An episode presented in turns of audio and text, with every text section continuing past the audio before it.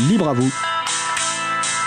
L'émission pour comprendre et agir avec l'April, l'association de promotion et de défense du logiciel libre.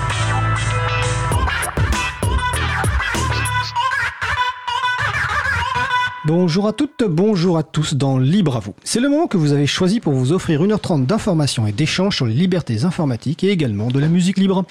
Nouveau rendez-vous dans Libre à vous ce mardi au Café Libre pour débattre autour de l'actualité du logiciel libre et des libertés informatiques. Ce sera le sujet principal de l'émission du jour. Avec également au programme la chronique de Luc sur la merdification des médias et également la chronique de Laurent et Laurette Costi sur coupe frites verticale, rétro-ingénierie et transition associative. Soyez bienvenus pour cette nouvelle édition de Libre à vous, l'émission qui vous raconte les libertés informatiques, proposée par l'April, l'association de promotion et de défense du logiciel libre. Je suis Frédéric Couchet, le délégué général de l'April. Le site web de l'émission est libreavou.org. Vous pouvez y trouver une page consacrée à l'émission du jour avec tous les liens et références utiles et également les moyens de nous contacter. N'hésitez pas à nous faire des retours ou nous poser toutes questions. Nous sommes mardi 31 octobre 2023. Nous diffusons en direct, mais vous écoutez peut-être une rediffusion ou un podcast. À la réalisation de l'émission du jour, Julie Chomard, aidée de Étienne Gonu. Bonjour les amis. Bonjour. Salut, bonne émission.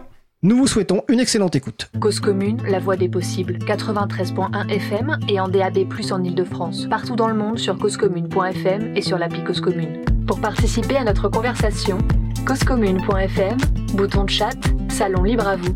Nous allons commencer avec la chronique La Pituite de Luc. La Pituite de Luc est une chronique rafraîchissante, au beau goût exemplaire qui éveille l'esprit et développe la libido. Il a été prouvé scientifiquement qu'écouter la pituite augmente le pouvoir de séduction, augmente le succès dans les affaires ou aux examens et décuple le sexe à. Retour de l'être aimé, il reviendra manger dans votre main comme un petit chien. Le thème du jour, la merdification des médias. Alors je vais préciser en introduction que si je reprends les propos de Luc dans sa chronique du 26 juin dernier, la merdification offre une représentation de la façon dont fonctionne un certain nombre, un certain capitalisme dont font partie certains géants de l'internet, Google et autres.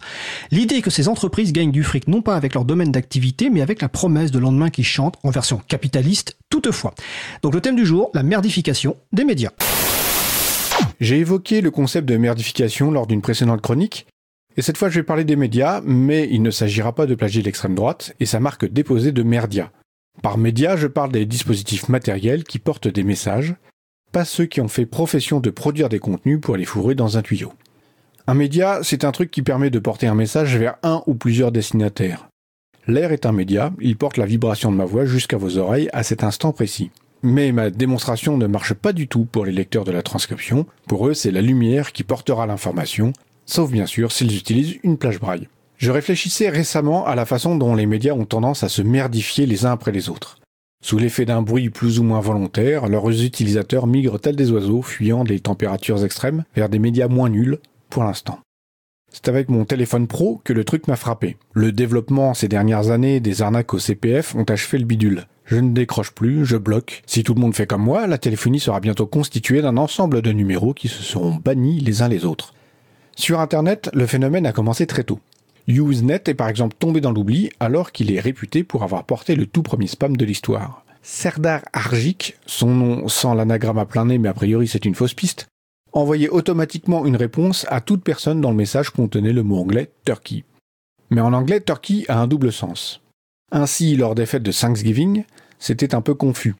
Les Américains recevaient des messages niant l'absence totale d'implication des Turcs dans un autre génocide que celui perpétré par leurs propres ancêtres sur des autochtones dont ils fêtaient la générosité en bouffant un tas de dindes mortes.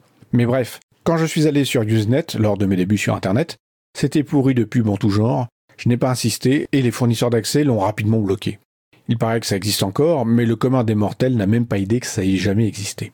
Le mail connaît un destin assez proche. Ce même commun l'utilise de moins en moins car leurs messages se perdent sous des tonnes de spam et de pubs au point qu'ils préfèrent les messages des réseaux sociaux. Il en va d'ailleurs de même avec la vraie poste. Dans une boîte aux lettres, sur un kilo de papier, le vrai courrier ne doit représenter guère plus de 50 grammes. Même les humains d'ailleurs, ils sont couverts de marques et bouffent largement ce que la pub leur a dit de bouffer. Combien de pubs dans un kilo d'humain 500 700 grammes? Mais l'essence de la merdification n'est pas de se laisser étouffer par la pub et le spam, mais de faire des choix stratégiques éclairés qui mènent au même résultat. Ces médias, en vertu de leur modèle fermé et propriétaire, ne devraient pas avoir de problème de gouvernance, et pourtant. Mon tiercé gagnant est Google en troisième position, qui plombe la qualité des réponses de son moteur de recherche pour lancer plus de pubs, Facebook en second, pour qui étaler la merde est élevé au rang d'art de vivre, et Twitter en première position, dont le service presse a longtemps répondu par un emoji caca, et qui a plusieurs longueurs d'avance dans tous les domaines. On suspecte un cas de dopage, mais dans ce genre de course, c'est autorisé.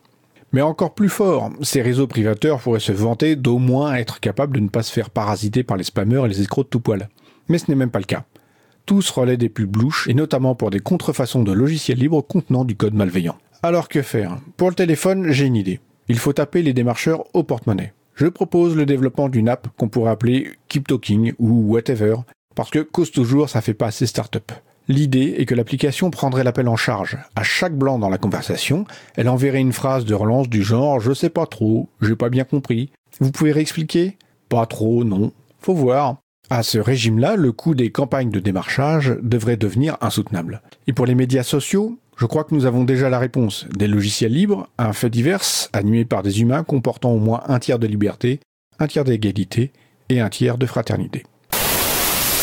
Nous venons d'écouter donc la pituite de Luc, la merdification des médias. Nous allons passer une pause musicale.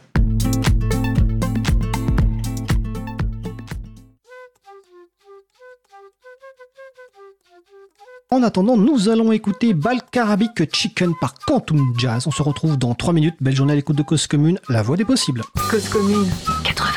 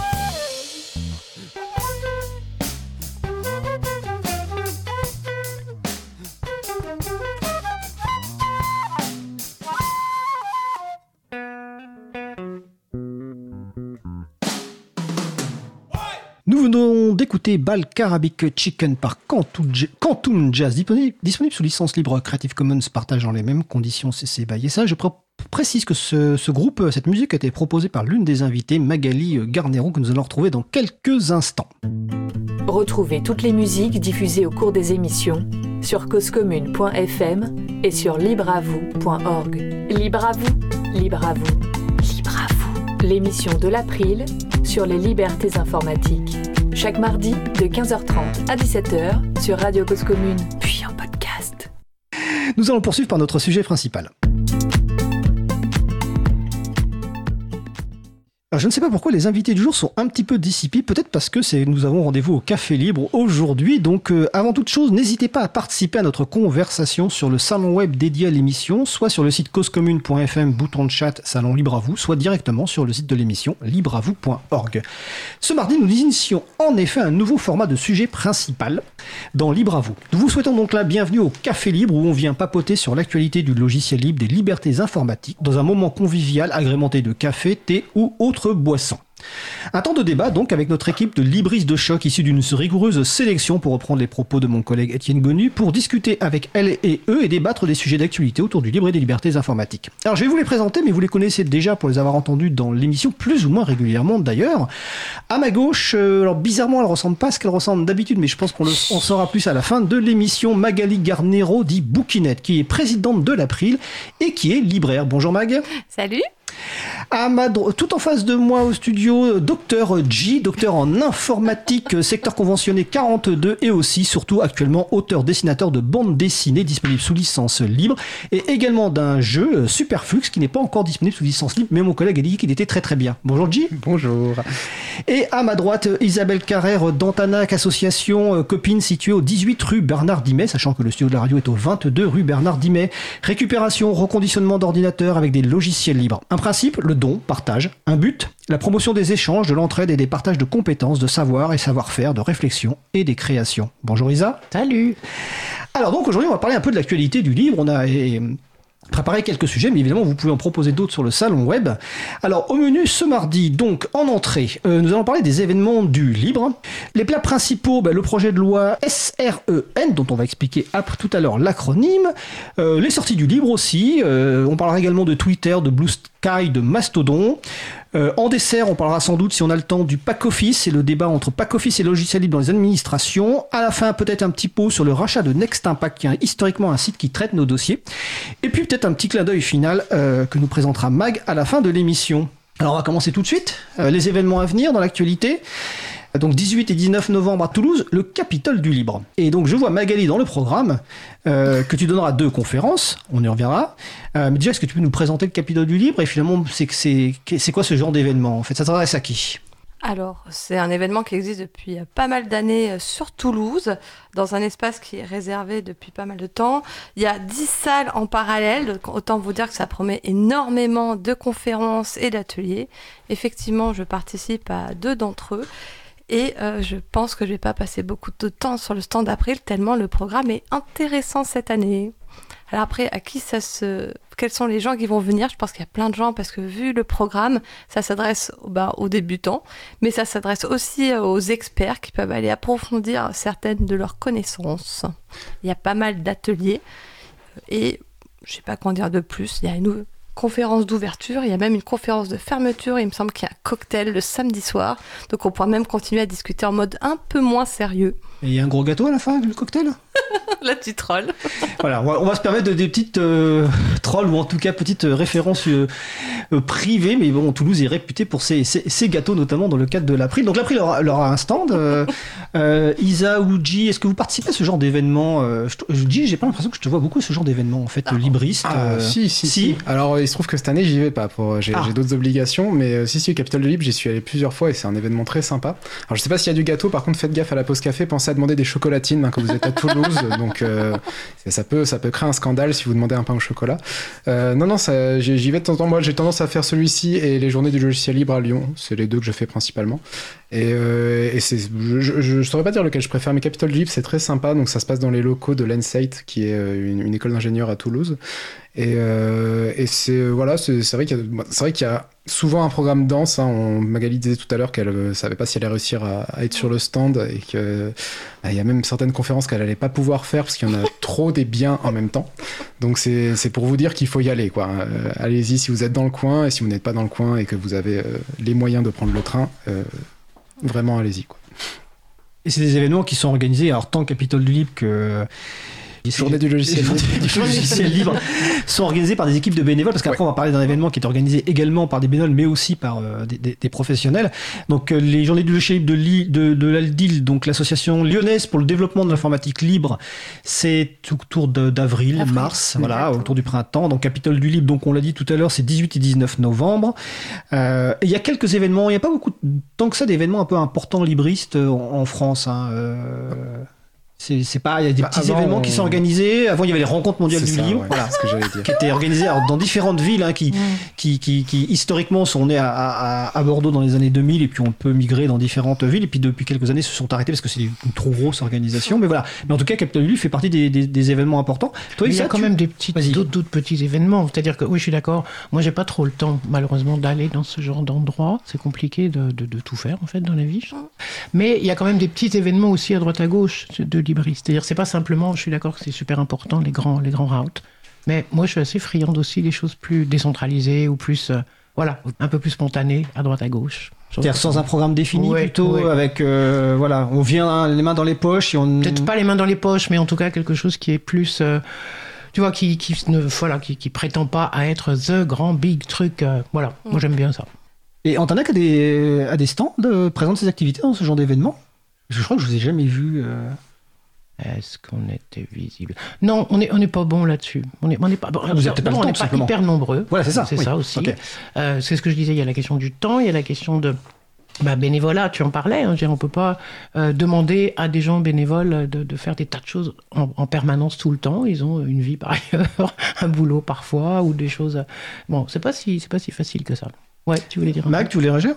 Ouais, parce que là, on parlait des gros événements, et donc ben, le Capitole du Libre à Toulouse, euh, qui est euh, organisé par l'association Tout Libre, mais typiquement, il n'y a même pas 10 jours, 15 jours, j'étais déjà à la médiathèque euh, de Toulouse, dans un événement où on était plusieurs à être invités, organisé par l'association Libre, qui est hyper active. Voilà. Donc il y a plein de petits événements comme ça. Quand je suis passée euh, vers Linuxmen, ils participaient à un événement euh, journée de la réparation. voilà. Donc moi je trouve que c'est bien qu'il y ait plein d'événements, pas forcément des énormes événements, mais des petits événements. Voilà C'est exactement ça que je. Pardon. C'est exactement ça que je voulais dire. C'est-à-dire qu'il y a des choses comme Mm. ça. Il y a eu des choses à Marseille qui sont passées aussi. Oui. Il y a des choses, voilà, des petits événements dans lesquels un groupe de gens euh, vraiment impliqués. euh, alors c'est peut-être pas des conférenciers, c'est peut-être pas des gens qui sauraient tenir la, tu vois, le, le- le- le micro pendant trois heures, mais c'est des gens qui font des choses euh, mieux. hyper concrètes. et- C'est trop long, trois heures pour un micro. hein, Alors, je te donne la parole. Attends, G, j'ai juste une précision parce qu'il y a un débat qui est lancé en régie. euh, Ah. Étienne qui est à fond. En fait, il dit en vrai, je crois qu'ils disent pain au chocolat à Toulouse ou ils confondent peut-être avec Montpellier. Donc, euh, alors, non, je- non, non, Ah, ils re- disent chocolatine. il dit chocolatine. je je pense que ouais, Julie, non, non. je pense que Julie Non, doit avoir la réponse parce que vu l'accent qu'elle a, Julie, allez, vas-y, Julie. Effectivement, je viens de la région de Toulouse Prête ton- Ouais. Le micro plus près. Et on dit bien pain au chocolat. Écoutez, Euh, on dit bien chocolatine. elle est troublée. Je disais aussi. Elle est troublée, Julie. Non, on dit Bon. chocolatine. Chocolatine. Absolument. Ok. Euh, alors, Julie, les prochaines fois que tu interviens, mets ton micro plus près, rapproche-le pour qu'on t'entende bien. En tout cas, on dit bien chocolatine. Euh, Enfin, en même temps, là, pour vous dire la juste auditorice, hein, on n'a ni chocolatine, ni pain au chocolat, ni café, ni rien. Ouais, Alors, les dommage. boissons que Fred annonçait sur le, au café libre, c'est vachement libre, mais il y a de la flotte. C'est vrai que commencer une émission d'actu par une grosse fake news en disant qu'il y a du café alors qu'on est à la flotte. Ça, c'est vraiment pas bon, quoi. Ah, bah, pas du tout. un endroit où historiquement. Je crois que tu, tu voulais intervenir là-dessus. Oui, non, je voulais, je voulais dire qu'effectivement c'était chouette qu'il y ait plein de petits événements et notamment c'était chouette euh, qu'ils soient euh, un peu éparpillés sur toute la France. Euh, avoir des trucs locaux, ça permet aussi d'attirer plus de gens. Je parlais de prendre le train tout à l'heure, mais le train euh, bah, c'est cher, puis il n'y en a pas toujours de là où on vient. Et du coup, avoir de, plein de petits événements, c'est aussi ça qui permet de, ben, de, de- de pouvoir avoir des choses un petit peu partout, ce qui est assez Ok, chouette. alors j'ai une Ouais. question quiz. Magali n'a pas le droit de répondre parce qu'elle, elle connaît forcément la réponse. Bon, Gilles, je suppose aussi, Isa aussi, mais enfin bon, réponse facile. Les auditeuristes qui nous écoutent, sur quel site on les envoie pour découvrir tous ces événements? Moi, je l'ai. Ah non, euh, les événements? Ah oui, les Oui, les événements. Alors, j'ai plus l'adresse exacte en tête, c'est l'agenda du libre. Voilà. L'agenda du libre.org, je dirais. quelque chose comme ça. Agendadulibre.org. Org. Agenda Voilà. du libre sans, le sans le point L. org. Non, non, agenda du libre. Non, mais, Agenda. mais sans, c'est pas l'agenda du libre, c'est agenda, agendadulibre.org. On retrouve donc un annuaire je des organisations locales et aussi des événements qui sont annoncés. Donc par exemple pour les, les, les Parisiennes et les Parisiens, chaque premier samedi, il y a euh, le samedi du libre à la Cité des sciences et de l'industrie, mais bon, le Capitole du libre. Et on encourage les personnes qui organisent des événements à Ah oui. soumettre un événement parce que des fois on, on apprend des événements libristes ont lieu, mais ils sont pas annoncés sur l'agenda du libre, donc c'est c'est un petit peu dommage. Euh, tant qu'on est dans les événements, avant de, passer euh, avant de passer le, le- le suivant, on va revenir quelques ouais, semaines en arrière, début septembre. Euh, Mag, peut-être un petit retour. Toi, tu étais présente sur un autre salon, alors qui n'est pas libriste, hein, mais sur un Ah, moi, espace libriste dans un gros, gros forum qui s'appelle la Fête, La de, Fête de l'Humain. Comment ça s'est passé? Ah, c'était extraordinaire, quoi. Parce que bah, moi, quand je dis fête de l'UMA, je pense à tente, gadou, euh, pas d'électricité, pas d'internet. Mais là, en fait, pas du tout cette année. On a eu un truc limite luxe, grand luxe. On était dans une tente fermée avec des portes vitrées, euh, des toilettes juste pour nous. Et on a rencontré un nombre incroyable de personnes qui sont venues nous apporter de l'amour. Donc, il y avait énormément d'associations. Il y avait ben, l'April, forcément, Framasoft, Mozilla, les Ordi Libres c'est un peu grâce à cette association qu'on y est encore, Ubuntu, Debian, enfin bref, il y avait vraiment plein, plein, plein de gens. On a pu organiser nos propres conférences, et je me rappelle d'une conférence que j'ai donnée samedi sur les femmes dans le numérique, où il y avait tellement de monde, qu'il y avait des gens qui étaient assis par terre, il y avait des gens qui étaient debout, il y avait, bref, on était envahis, et c'était vraiment très fort. Je suis pas habituée à ça, mais c'était vraiment très fort comme événement, donc je suis contente qu'on puisse aller squatter la fête de l'UMA. Alors on va parler donc d'un événement totalement différent pour montrer aussi que les libristes sont présents dans plein d'endroits différents parce que finalement Fête de l'Humain, les, es- les, les- les événements libristes tels que Capitole du Libre et puis euh, les Journées du logiciel libre à Lyon et puis dans d'autres endroits les petits les plus petits événements et puis début décembre alors oui c'est les 6 et 7 décembre à Paris Euh, c'est un événement un peu différent. Alors déjà il parle pas de logiciel libre hein, parce que c'est open source expérience donc on renvoie sur le site de l'April les gens qui se poseraient la question entre la différence entre open source et, logiciel libre on va dire que l'open euh, l'open source c'est une version plutôt technique marketing là où le logiciel libre est une version plutôt éthique on va dire. Euh, sauf que bon on a quand même un stand euh, il y a des conférences. Euh, c'est quoi les différences principales euh, entre cet événement là et les autres finalement? Alors, Mag. Ou qui? Ah, Euh, Magali, vas-y, parce que moi j'ai jamais participé à l'open source. Ok, alors- lui il refuse en fait. Euh, il est trop trop capitaliste pour lui. En- Euh, en fait, Mag. pour moi, c'est plus un événement qui est organisé pour les entreprises, pour les professionnels. Euh, c'est là où bah, justement certaines entreprises vont avoir des stands pour pouvoir recruter ou trouver des clients. Euh, c'est là où il y a des conférences vraiment, alors vraiment professionnelles, mais en même temps il y a aussi des conférences sur l'éducation. C'est un événement qui se veut international avec énormément de conférenciers qui parlent anglais, allemand ou autre. Donc c'est pas du tout le monde euh, li- libriste auquel euh, on est habitué. Euh, Il y a plus de gens en costard cravate qu'en jean. euh, Ben voilà. Du- Sauf dans un endroit qui s'appelle le Village du Libre, que j'organise depuis je sais pas combien de temps, où là, c'est des associations qui viennent gratuitement. C'est vraiment sympa. C'est les hippies qui font de l'entrisme, c'est ça? Ouais, si tu veux. voilà. Et donc, bah là, on peut retrouver une vingtaine d'associations qui vont dire du bien sur le logiciel libre. Oui, mais, mais qui du coup ne trouvent pas à cet endroit-là leur public, je trouve. Nous, on y est allé deux, trois fois avec, euh, avec Antanac, et j'ai trouvé, effectivement, il y a ce, il y a ce, ce petit village gaulois, euh, euh, voilà, complètement à l'ouest, là, mais euh, je trouve que du coup, il n'y a pas le public. Le public, comme tu dis, il est avec euh, les costards cravates, et il est... Euh, euh, BCBG bien pensant, on va dire, sur euh, faisant de l'open source, c'est hyper classe. Très moderne. Alors, alors en fait, il y a- il y, a les deux. Il y a beaucoup ce public-là, mais il y a aussi beaucoup un public d'étudiantes et d'étudiants parce qu'ils qui viennent chercher souvent se renseigner d'un point de vue professionnel autour du logiciel libre, voire de chercher des stages, etc. Donc on touche ce public-là aussi, ce qui est quand même intéressant. Et j'ai juste rappelé que c'est la présence des, des- des associations libristes est gratuite, hein, les stands sont Ouais. offerts. Et c'est historiquement depuis le premier événement pro euh, logiciel libre en France, qui de mémoire, donc c'était euh, 99, qui devait s'appeler Linux Expo.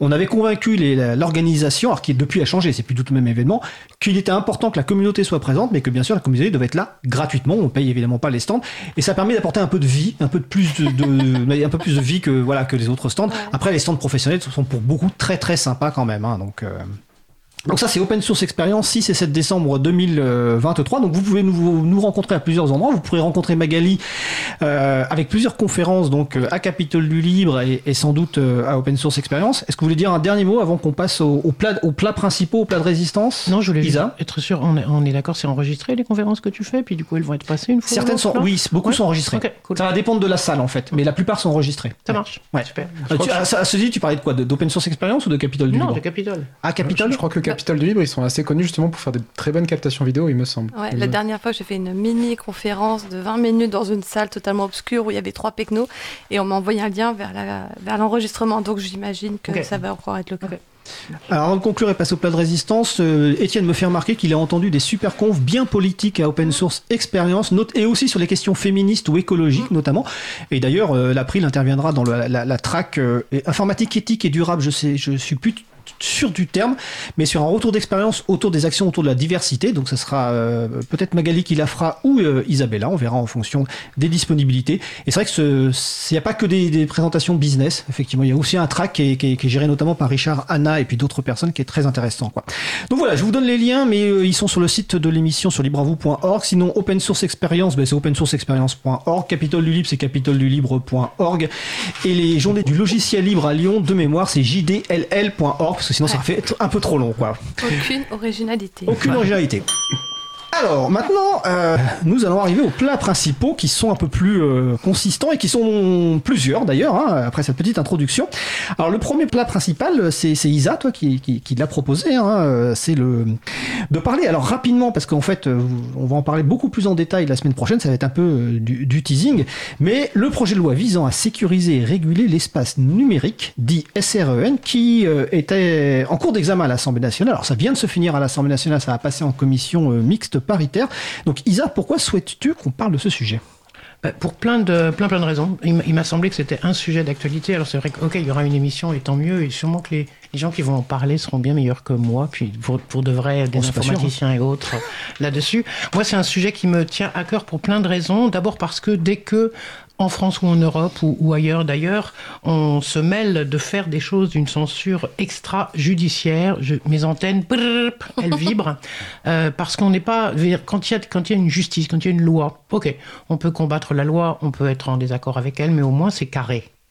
Dès qu'il y a des possibilités qui sont données à des préfets, à la police, à je sais pas qui, de faire des choses autrement comme ils le souhaitent de manière extrajudiciaire, moi j'ai peur. J'ai peur parce que du coup, on n'est plus dans un état euh, de droit, dans un état qui donc affiche ce qui est, euh, ce qui est possible et impossible. C'est la première, pour moi, c'est le premier danger de cette affaire. La deuxième, c'est la question de la fin de l'anonymat. Et euh, qui parle d'Internet libre, bah, on se pose la question de qui suis-je derrière mon écran? Oui. Pseudonymat ou anonymat? Plutôt la tentative de la fin du pseudonymat, parce que l'anonymat euh, complet n'existe pas vraiment sur Internet. Il faut être très très très très très fort et ne faire aucune erreur pour être totalement anonyme, vu qu'il y a eu des condamnations récentes. Je savais bien que j'étais pas une pro sur les ah sujets, non, mais non plus. Fred. non, mais, voilà, mais, tu as raison, tu as, complètement raison. Le, terme c'est celui-là. Voilà, pseudonymat. Pseudonymat, parce que l'anonymat sur Internet, en fait, on peut trouver, sauf à ne faire aucune erreur. Et même Stéphane Borgsmeyer, qui lui, en général, ne fait aucune erreur, dire que c'est quasiment impossible de ne pas en mm, faire. Donc, mm, euh, oui, mais je voulais dire par là, par exemple, si on dit, euh, euh, voilà, si on doit vérifier à chaque fois que euh, tu vas sur un site, tu vas sur une page, tu vas quelque chose, on te demande ton âge. Ah ah ah, elle est bonne, d'accord ah, Alors ça, c'est la vérification de l'âge, notamment pour l'accès à des sites pornographiques et autres. Mais pas simplement. Mais pas simplement, oui. Il y a plein d'endroits dorénavant où on, se dit qu'il faut qu'on te demande si tu as le droit d'être là où tu es. Ben, pour moi, c'est pareil. Est-ce que, est -ce que l'Internet est différent de la rue? Pour moi, non. Est-ce que euh, ce qu'on s'autorise de faire à un endroit, du coup, on doit s'autoriser de le faire ailleurs ou pas? Enfin, voilà, c'est, je trouve hyper intéressant. Je dis pas, attention, je dis pas que tout, ça, tout est nul. Hein. Je dis que ça part vraisemblablement quelque part d'une bonne intention. Ok mais aussi de mauvaises intentions. Et c'est là où ça se, ça se réunit joyeusement et ça se met en, en peut-être en contradiction ou pas. En tout cas, la question de euh, retirer des contenus qui est demandé, donc c'est sous 24 heures, je crois, hein, de mémoire. Il faut que les gens retirent les contenus qui ont été euh, ah, c'est pas dans cette loi C'est pas dans ce projet de loi. Ah bah si. Ah si Les 24 bah, heures si. Ah si, si, me semble. Les 24 heures, pour, les, pour tout ce qui est les contenus pédocriminels ou terroristes. c'est le règlement européen, hein, pour mémoire. Hein. Mais tous les, contenus, tous les contenus décrétés comme euh, pédocriminels ou, terroristes doivent être enlevés sous 24 heures.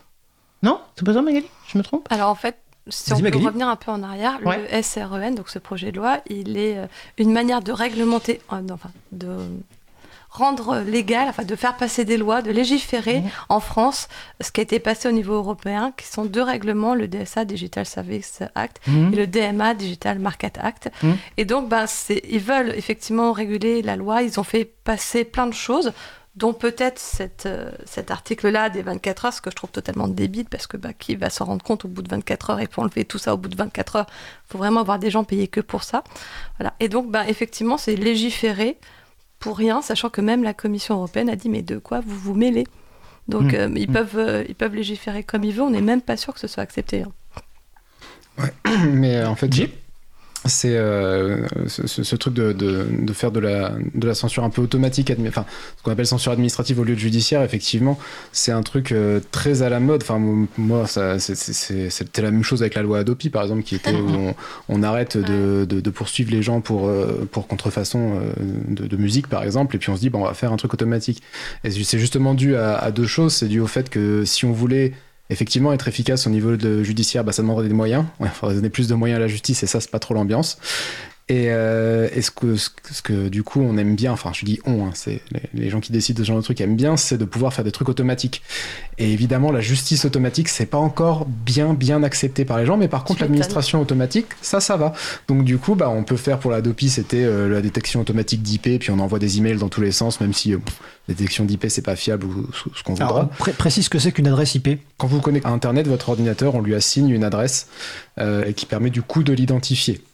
Ça, c'est la version simple. En vrai, c'est beaucoup plus compliqué que ça. On peut se cacher derrière d'autres euh, adresses IP. Euh, du coup, si euh, votre votre gamin de 8 ans utilise votre ordinateur, ben c'est votre adresse IP, mais en vrai, c'est pas vous. Donc, du coup, ça vous identifie pas vous non plus. Et, si votre votre accès à Internet est pas sécurisé, ben, ça peut être même quelqu'un d'autre, en fait.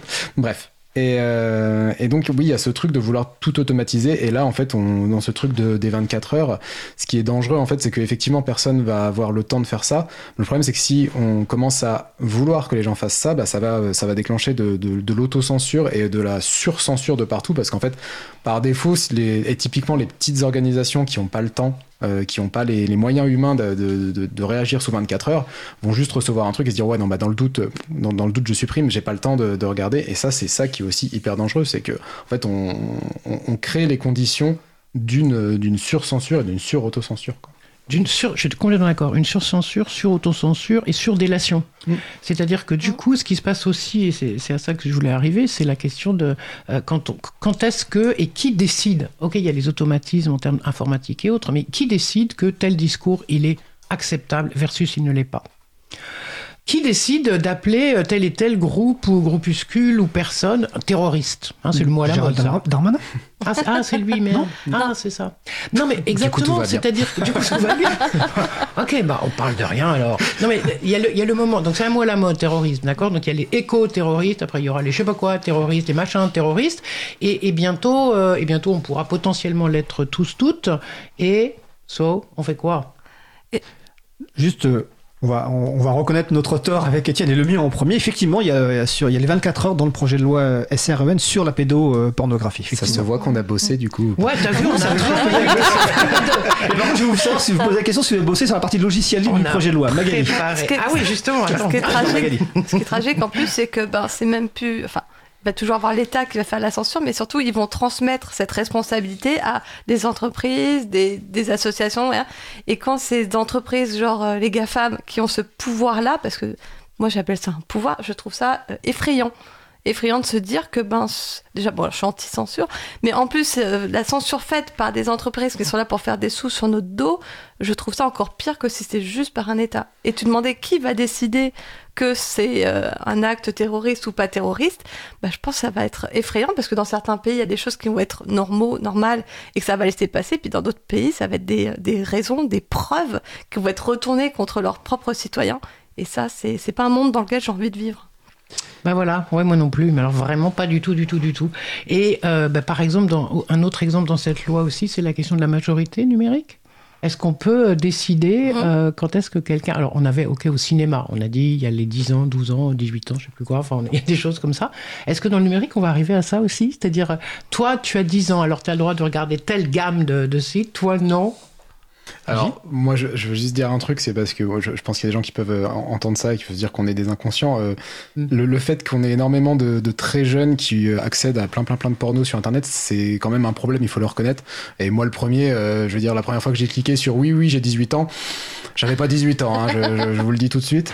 mais c'est vrai que utiliser ce, ce vrai problème et, et, juste et, pour créer ce genre de loi, c'est-à-dire en gros de, de, prendre un bazooka pour dégommer une mouche, hein, enfin de, de, se dire en fait on va complètement mettre fin au pseudonymat et puis euh, commencer à demander euh, des tas d'informations personnelles aux gens, des informations personnelles qui sont quand même bah, vachement précises, l'âge de quelqu'un, même une information personnelle qui est importante. Euh, oui, c'est extrêmement gênant. Et, euh, du coup, moi, j'ai pas de, j'arrive pas à voir ce, qui serait possible de faire pour effectivement euh, lutter contre ce problème de l'accès de masse à la pornographie, hein, parce que, enfin, c'est devenu ça. Moi, quand je dis ça, moi, j'allais cocher les cases, machin, mais c'était l'ordinateur de mes parents. Maintenant, tous les gamins, ils ont un smartphone dans la poche, donc c'est incroyablement facile et je sais pas comment on peut faire sans euh, virer dans un truc complètement autoritaire sachant que j'avais lu que le, donc la Grande-Bretagne qui avait été assez pionnière sur ce truc là de mettre de la vérification d'âge euh, est revenue sur ce truc parce que c'était inapplicable. Pareil pour l'Australie pareil pour le Texas euh, j'avais lu. Enfin voilà donc c'est compliqué il y, a la question de déterminer de l'âge mais il y a surtout moi la vraie enfin deux autres vraies questions que ça me pose c'est est-ce que on donne une responsabilité à des parents en leur disant bon ben voilà, du coup, toi, il faut que tu aies le droit, c'est ça que propose la loi, hein, de supprimer par exemple un compte d'un réseau social de son enfant. Ça, veut dire quoi dans la façon dont la loi vient faire une intrusion dans les relations parents-enfants, dans la question de la parentalité, etc., en, indiquant d'une certaine manière hein, que ben, ceux qui le feraient pas sont évidemment des mauvais parents. Et moi j'ai une autre, une deuxième question qui est est-ce que dans cette société-là, on est en train de se préparer à un jeune, un enfant n'a pas droit à avoir de l'intimité c'est-à-dire ok, il y a, la question du, de, la pédocriminalité, mais ouais, comme tu le dis, je suis pas sûr que ça soit 95% de ce que de ce que voit et regarde. On a des formes, on le voit bien, de harcèlement de cyberharcèlement qui n'ont rien à voir en fait à l'origine avec, euh, avec, avec des, des champs de, pédérastie ou autres et qui sont vraiment d'un autre champ. Enfin, je veux dire, on, traite ça de manière hyper euh, catégorielle avec des, casquettes sur des choses et moi ça me paraît dangereux que ça soit pas plus réfléchi. Sur, sur l'abandon de l'intimité des enfants, moi par exemple, il y a un truc qui, qui m'avait extrêmement choqué euh, quand j'ai. Enfin, moi, j'ai pas de gosse, hein, mais j'ai fréquenté des gens qui en avaient et de voir ce qu'ils ont, ne serait-ce comme logiciel à l'école de voir ce que, à quel point les gamins sont fliqués. Moi, je me disais, s'il y avait eu ça quand j'étais gamin, mais ma vie aurait été un enfer, quoi.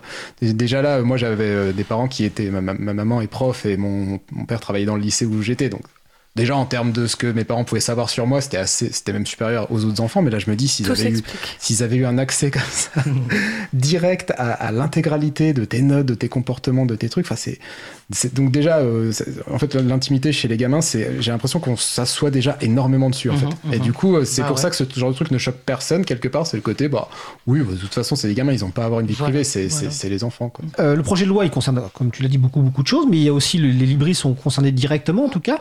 Euh, est-ce que quelqu'un veut juste faire une explication d'une minute ou deux bah, moi, je sais qu'en tant que présidente de l'April, j'ai été contactée par Mozilla. Donc Mozilla, c'est le navigateur web de Firefox, parce qu'il y avait l'article 6 qui, euh, qui, était mis en, qui avait été mis en place et qui, en gros, euh, allait obliger les navigateurs à faire de la censure sur les, les sites sur lesquels les utilisateurs et utilisatrices pouvaient arriver. Et c'est quelque chose qui ben, n'est pas souhaitable que soit le navigateur qui fasse de la censure, sachant que d'habitude, il y a une sorte de filtrage qui est mis en place, mais c'est plutôt au niveau du DNS. Hmm. Alors le DNS, je suis pas la mieux placée pour en parler, donc j'ai noté plus ou moins ce que c'est, mais c'est ce qui transforme l'adresse IP d'un site internet en une sorte d'adresse URL. Non, en fait, c'est quand tu tapes euh, tout à l'heure, euh, G parlait des adresses IP qui permettent de hmm qui, qui, concerne ton adresse d'ordinateur, mais qui est aussi les adresses de site web. En fait, le DNS, ça permet, t'as pas besoin de connaître l'adresse IP d'une machine pour accéder à ce, au serveur qui est derrière. Par exemple, l'agenda du libre, c'est agendadulibre.org et c'est le DNS qui fait la conversion de l'agenda du libre.agendadulibre.org dans son adresse IP en fait. je trouve que l'image la plus parlante c'est un annuaire en fait. Quand tu cherches un annuaire, tu cherches un nom, ça te donne un numéro de téléphone. Bah là, tu cherches un nom de site, ça te donne son adresse IP, c'est l'équivalent. Et donc, il y a déjà quelque chose qui est fait à ce, à ce niveau-là. Et il y a déjà des sites qui permettent de, euh, de faire ce filtrage-là, euh, qui sont bah, un de chez Google et euh, un de chez Microsoft. Bon, c'est pas terrible, mais ça existe déjà. Et donc, ce serait encore rajouter une couche de, de, censure pour quelque chose qui mm. existe déjà. Mais c'est oui, c'est rajouter une couche de censure, c'est demander à tous les navigateurs, euh, quels qu'ils soient. Donc là, il y a une pétition effectivement de Mozilla Firefox là-dessus euh, euh, pour, pour éviter cette affaire-là. Et c'est toujours la même question de qui décide que ce site est un site d'arnaque ou pas, et qui décide que c'est une chose qu'il faut surtout pas laisser se propager versus. bon, je trouve que ça pose exactement les mêmes questions que celles qu'on évoquait tout à l'heure, non? Tout à fait. Alors, je vais juste, on va bientôt faire la pause musicale. Je vais juste rajouter un point là-dessus et donc réannoncer en fait que euh, mardi 7 novembre 2023, donc la semaine prochaine, le sujet principal de l'émission sera consacré justement à ce projet de loi avec nos amis de la Quadrature du Net, d'Act Up et de Mozilla. Et juste préciser que initialement, effectivement, il était question d'une liste de blocage de sites dans l'amendement, euh, dans le texte suite à un amendement, en fait, maintenant c'est un filtrage. Mozilla semble considérer que ça, ça convient, mais on verra ce que nous mm. dira la personne représentante de Mozilla la semaine prochaine. Donc voilà, c'était, euh, vous pourrez en savoir plus. Et je vous renvoie aussi sur le site de l'April. La dernière actu publiée par mon collègue Étienne Gonu parle justement de ce projet de loi et de l'état où on en est de euh, des discussions. Donc il est passé à l'Assemblée nationale en première lecture. Là, il va aller en commission mixte paritaire, c'est-à-dire 7 députés 14 parlementaires, 7 de l'Assemblée nationale, 7 du Sénat vont décider de la version finale de ce projet de loi. Donc euh, visant à sécuriser et réguler l'espace numérique. Alors on va faire une pause musicale parce que quand même ça avance. Je pense que c'est une pause musicale qui va plaire à J à mon avis. Euh, nous allons écouter Tuer dans l'œuf euh, de Aux Abris et on se retrouve dans environ je sais pas combien. Donc en tout cas on se retrouve après. Cause commune 93.1 L'aiguille du dans le rouge, tiens, je vais allumer la télé. Quoi de neuf dans l'orage? C'est évident faire quelque chose. Ça sonne super, c'était le facteur. J'ai eu mes allocs et la vie est rose. Révolution, révolution. J'ai envie de bouffer du flic, mais aujourd'hui j'ai du fric. Révolution.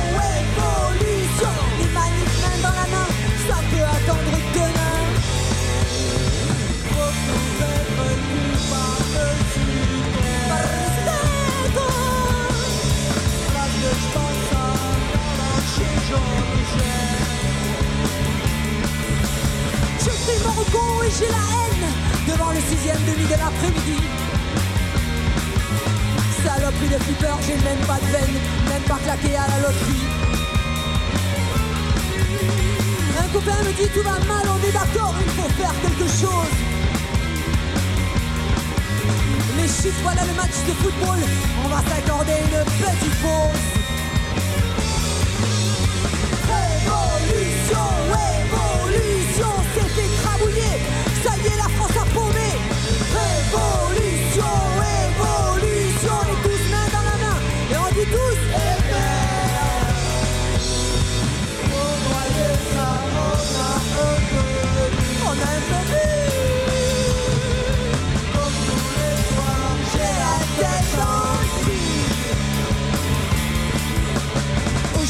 Je sens que ça bouge et je bien éteint sous le café au lait. Les vues du ras-le-bol dans le rouge. Tiens, je vais allumer la télé. Quoi de neuf dans l'horreur et le malheur, c'est évident, il faut faire quelque chose. Ça sonne super, c'était le facteur. J'ai mes allocs et la vie est rose.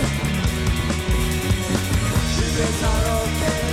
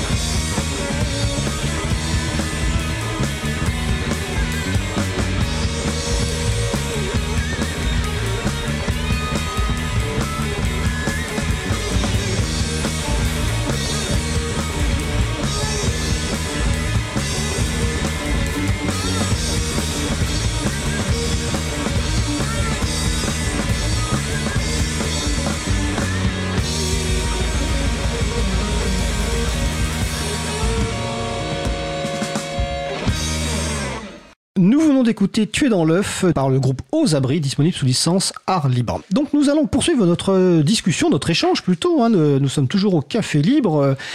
Euh, nous débattons de l'actualité du logiciel libre et des libertés informatiques. Là, on a un, un gros plat principal avec le projet de loi euh, visant à sécuriser et réguler l'espace numérique. On va voir un deuxième gros euh, bloc derrière en parlant de Twitter, peut-être Blue Sky, Mastodon. Donc généralement entre deux plats principaux, qu'est-ce qu'on fait au café ou dans les restaurants? On prend un petit pouce pour digérer. Hein, vous mettez ce que vous voulez dans le pouce. Hein. Euh, de l'eau alors. Hein. De l'eau, si vous voulez, voilà. Ou du thé. Et, donc le, petit pouce, ça va être les sorties du libre. Alors euh, on, va, on, va, citer deux, on va parler rapidement de deux sorties importantes. On va commencer par celle dont tu voulais parler, euh, G, et qui concerne Ardour. C'est quoi Ardour? Et Pourquoi tu voulais en parler? Alors oui, Ardour, il y a eu la version 8 qui est sortie le 8 octobre. Euh, donc c'est euh, une station de, de, musique assistée par ordinateur, donc ce serait l'équivalent libre d'un Cubase ou d'un Pro Tools. Euh, et c'est un logiciel que je trouve vraiment pas suffisamment connu parce que quand on parle musique et son euh, libre, les gens pensent beaucoup à Audacity. Mais Audacity, c'est un logiciel qui est beaucoup plus, euh, beaucoup moins évolué qu'Ardour. Ardour, c'est vraiment une station complète. On peut faire du, du, de l'enregistrement, du mixage, du montage. Enfin, c'est, vraiment extrêmement puissant. Et c'est un des logiciels libres, je trouve, qui a une interface extrêmement intuitive et vraiment bien foutue. Et donc cette nouvelle version, euh, j'ai pas encore eu l'occasion de la tester, mais euh, dans les nouveautés, il y a notamment quelque chose que je trouve assez chouette, c'est le détecteur de tempo variable. C'est-à-dire qu'il faut savoir que quand on fait de la musique assistée par ordinateur, souvent on a un clic, c'est-à-dire un tempo fixe qui est donné sur lequel on peut créer euh, des partitions, faire jouer des instruments virtuels, ce genre de choses.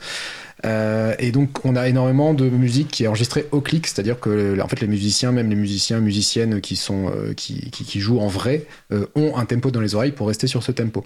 Sauf que ça, évidemment, ça peut avoir un effet un petit peu mécanique. Et si vous écoutez de la musique des années 70, les Led Zeppelin et compagnie, en vrai, si vous si vous essayez de taper le tempo, ça change. C'est-à-dire que pendant le, le, refrain, si ça s'excite un peu, ils vont avoir tendance à accélérer naturellement. Hein, c'est quelque chose qu'on fait.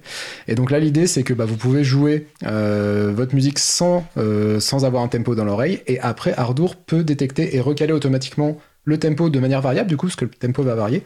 Ce qui vous permet après, bah, quand même, de mettre des instruments virtuels par-dessus qui restent synchronisés avec, ce qui, euh, a priori, est, vraiment quelque chose de très très chouette. Quoi. Ok, bah, on va préciser que tu as bien présenté Ardour sur la musique, c'est aussi utilisé pour le traitement de podcast. Notre euh, équipe de bénévoles de traitement de podcast utilise Ardour pour traiter les podcasts et je, ça me fait penser, d'ailleurs je l'ai noté sur mon papier, qu'on euh, devrait organiser un jour un sujet principal mm. autour de, de, de, ces stations audio et notamment Ardour avec euh, bah, notamment deux personnes sans doute de l'équipe podcast, je pense peut-être Samuel et Julien et peut-être Elodie aussi. En tout cas, et on en profite pour les remercier parce que les personnes qui écoutent en podcast ont une meilleure qualité de son que les personnes qui écoutent en direct. Mais des fois peut-être que les gens du podcast enlèvent des trucs qui sont euh, drôles en direct, je ne sais pas. En tout cas, Ardour. Euh, autre sortie dont on voulait parler assez rapidement, parce que c'est une des distributions logicielles libres les plus connues et puis euh, les plus importantes, donc je vais laisser une des personnes présenter ce que c'est. qui veut parler de, Debian, dont la dernière sortie, version à jour est sortie en juin 2023 et la dernière mise à jour en octobre 2023 Qui veut parler de Debian rapidement? Bah, moi, je peux parler de Debian, euh, donc bah, nouvelle version, système d'exploitation euh, libre euh, qui en permet d'enlever d'autres choses ultra moches, sorti le 10 juin 2023. Je m'en souviens bien parce qu'à l'après, on a organisé deux apéros, un pour la sortie, un parce que c'était trop sympa. c'était l'anniversaire. Il y avait l'anniversaire de Debian en plus. C'est pour ça qu'on a fait deux apéros différents. Enfin, bien, tout, tout qui bon. Debian fêtant, le projet Debian fêtant ses 30 ans. Ah putain, ils sont presque aussi vieux que moi. Euh, du coup, euh, super sympa l'apéro, plein de nouvelles euh, versions, plein de nouvelles fonctionnalités dans, dans cette nouvelle Debian 12 je sais pas quoi en dire de plus, à part que c'est le meilleur système d'exploitation, mais je vais me faire taper dessus par les copains d'Ubuntu, alors je dirais rien de plus. Bah, déjà, c'est ah un des rares projets, et peut-être l'un des derniers qui est géré entièrement par une équipe de bénévoles, avec en plus une, une charte d'organisation, une gouvernance, etc. Ouais, moi j'ai trouvé juste un truc sur ce sujet-là, c'est que ça m'a halluciné de, voir, de lire qu'il y avait 65 000 paquets dans cette. Ah euh, alors les paquets, c'est les logiciels qui sont euh, préconfigurés pour fonctionner. Alors petite question quiz, mais je suppose que vous connaissez la réponse. Comment s'appelle la dernière version de, Debian, vu qu'elle a à chaque fois un nom. Bookworm. Bookworm. Alors, G ne répondra pas à la question suivante. D'où vient le, nom des, différentes versions de Debian? Oh my god. Mhm. J'étais déjà expert. On- on a- Alors, on bah, pas- alors est-ce qu'en régie ils ont la réponse. Est-ce que Julie, Étienne a la réponse il- Etienne, voilà. il a la réponse. Donc J, est-ce que tu peux Euh, expliquer d'où vient ça Enfin, peut-être que tu n'as pas la réponse il, me semble que c'est les personnages de Toy Story. Exactement. Ça. Et donc le personnage de Bookworm, donc euh, en français c'est Vermisseau, c'est un, alors si vous vous souvenez, c'est un petit ver de couleur verte vivant dans un livre et qui porte de grosses lunettes et toujours muni d'une lampe torche. Ouais, Et et Bullseye, alors euh, c'était quoi C'était qui Alors Bullseye, alors C'était la version 11. Oui, c'était la version. En fait, le, 11. le- le truc qui est compliqué, c'est de fait, euh, plus les versions vont loin, plus ils sont obligés de trouver des personnages secondaires qu'on voilà, connaît c'est pas. parce que c'est des personnages secondaires. le- on avait Woody, c'est une des premières. Euh, Alors, il y, en a une qui Ah. est rigolote, c'est la, la version développement qui s'appelle. Sid pour Still in Development. Ouais. Mais Sid, c'est le méchant gamin dans Toy Story. Qui aussi. casse tous ses jouets. C'est ça. Et on dit souvent, voilà, pour préciser, euh, il y a différentes versions de Debian. Il y a une version donc, qui est Still and Development, donc SID, qui est vraiment réservée aux personnes qui développent Debian, donc il faut pas trop l'utiliser parce que sinon elle peut casser du jour au lendemain, vu que tous les jours ils font des mises à jour. Il y a une version intermédiaire qui est une version testing, que moi j'utilise par exemple, euh, qui euh, peut être utilisée, mais bon, voilà, il faut prendre quelques risques éventuellement, mais il y en a quand même pas beaucoup. Qui sert de base à Ubuntu, si je dis pas de bêtises. Ah, Debian sert de base a priori. Mais je crois que c'est cette version particulièrement, je crois que c'est la version testing testing, me, me semble-t-il, qui sert de base. Et il y a la version stable qui sort tous les 2-3 ans, euh, qui a donc vraiment été testée et qu'on utilise aussi pour beaucoup sur les serveurs parce qu'on a besoin effectivement d'une pérennité de test, voilà. Et mon collègue Étienne me précise que Bullseye c'est le cheval de Woody effectivement. Ah. Voilà. Donc c'était les sorties du livre, c'était ce Voilà. petit digestif à base d'eau, de thé et autres euh, joyeusetés euh, alimentaires. Avant d'attaquer un sujet, euh, bah aussi euh, un autre sujet. euh, Principal, enfin, pla- principal, on parlait tout à l'heure des, des- des réseaux sociaux, euh, donc tout à l'heure, et là on va parler un petit peu bah, de, de Twitter, Blue Sky, Mastodon. Alors pourquoi? Parce que en préparant l'émission, quelqu'un a suggéré que voilà, il est tombé sur une actu qui disait que Elon Musk menaçait de fermer Twitter en Europe, et il rajoutait bon débarras point d'interrogation. Euh, donc je sais pas si vous savez pourquoi Elon Musk veut euh, voudrait fermer Twitter ou pas.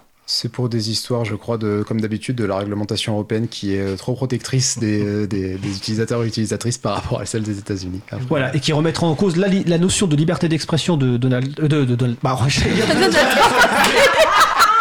Il l'a fait Je l'ai même pas fait exprès en plus. D'Elon Musk, qui est effectivement, effectivement très extrême, où tout le monde peut dire n'importe quoi.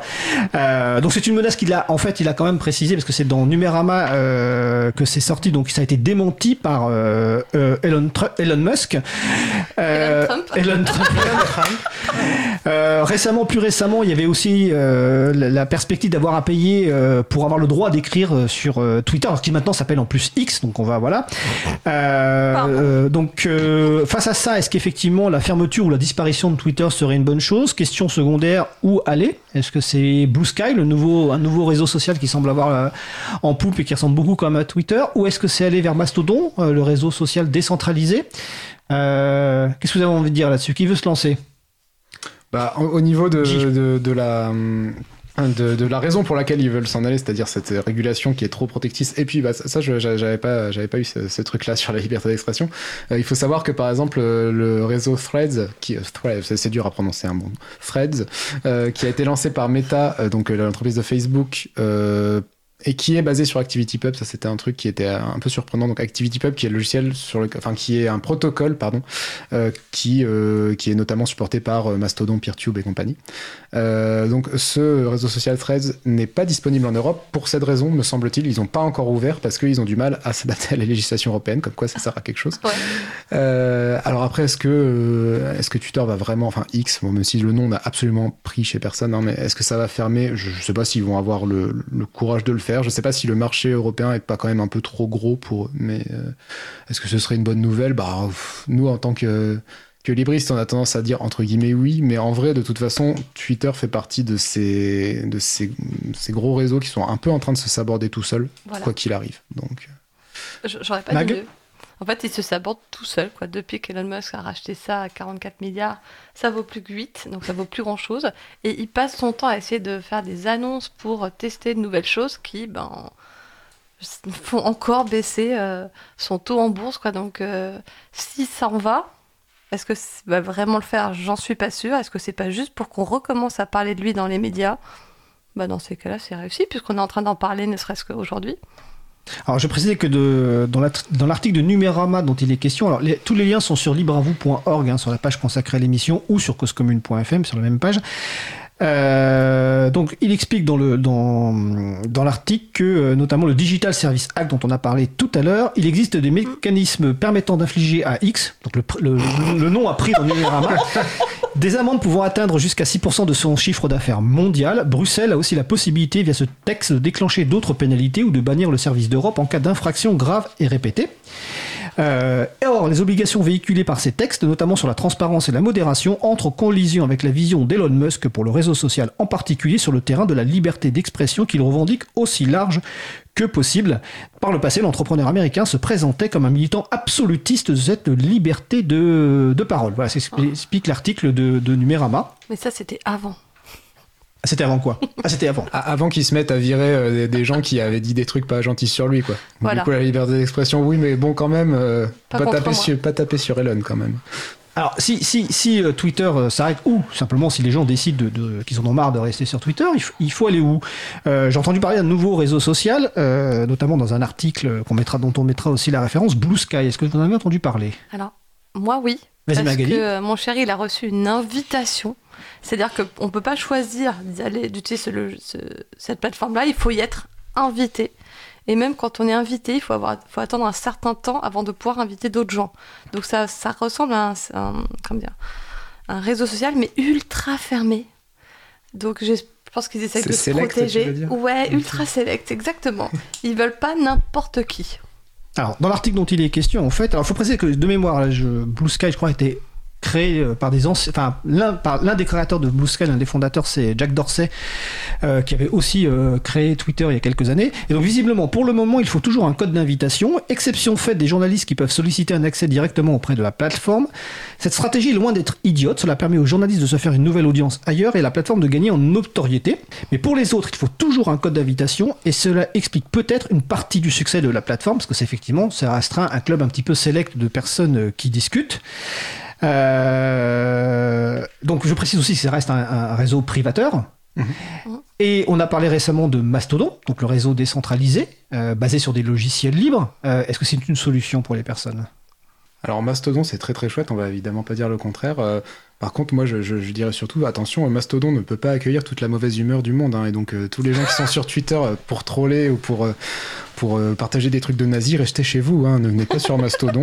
Euh, par contre oui, euh, en fait le truc c'est que Mastodon n'utilise pas les mécanismes de Twitter pour rendre les gens addicts à capter votre attention et tout. En fait c'est de par même les mécanismes, il n'y a pas par exemple de subtweet, je crois que ça s'appelle quand vous citez un tweet pour, pour répondre, parce que ça on a remarqué que c'était souvent quelque chose qui était utilisé pour déclencher des euh, flame wars, je sais pas comment on dit en français, des, des batailles sémantiques violentes, disons.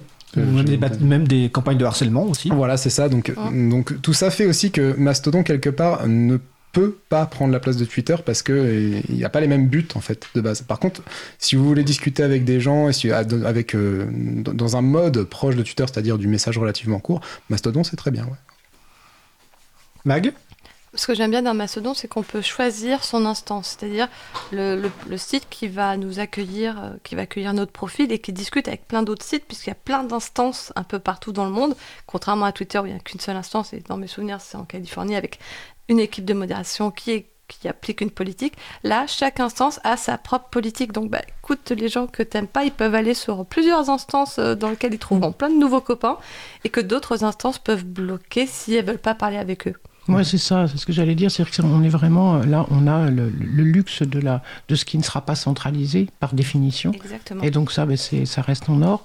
Euh, moi, je voudrais reprendre ce qui est, c'est c'est Luc tout à l'heure qui te parlait de merdification. Tout à fait. Bah là, du coup, aussi, avec ouais. les réseaux sociaux, je trouve qu'on est vraiment dans la merdification de, des relations sociales et des relations d'être à être, hein, avec des, des, des façons qui seraient euh, euh, toutes catégorisées. Il faut vraiment faire comme ça et pas autrement pour être en relation avec, avec des gens.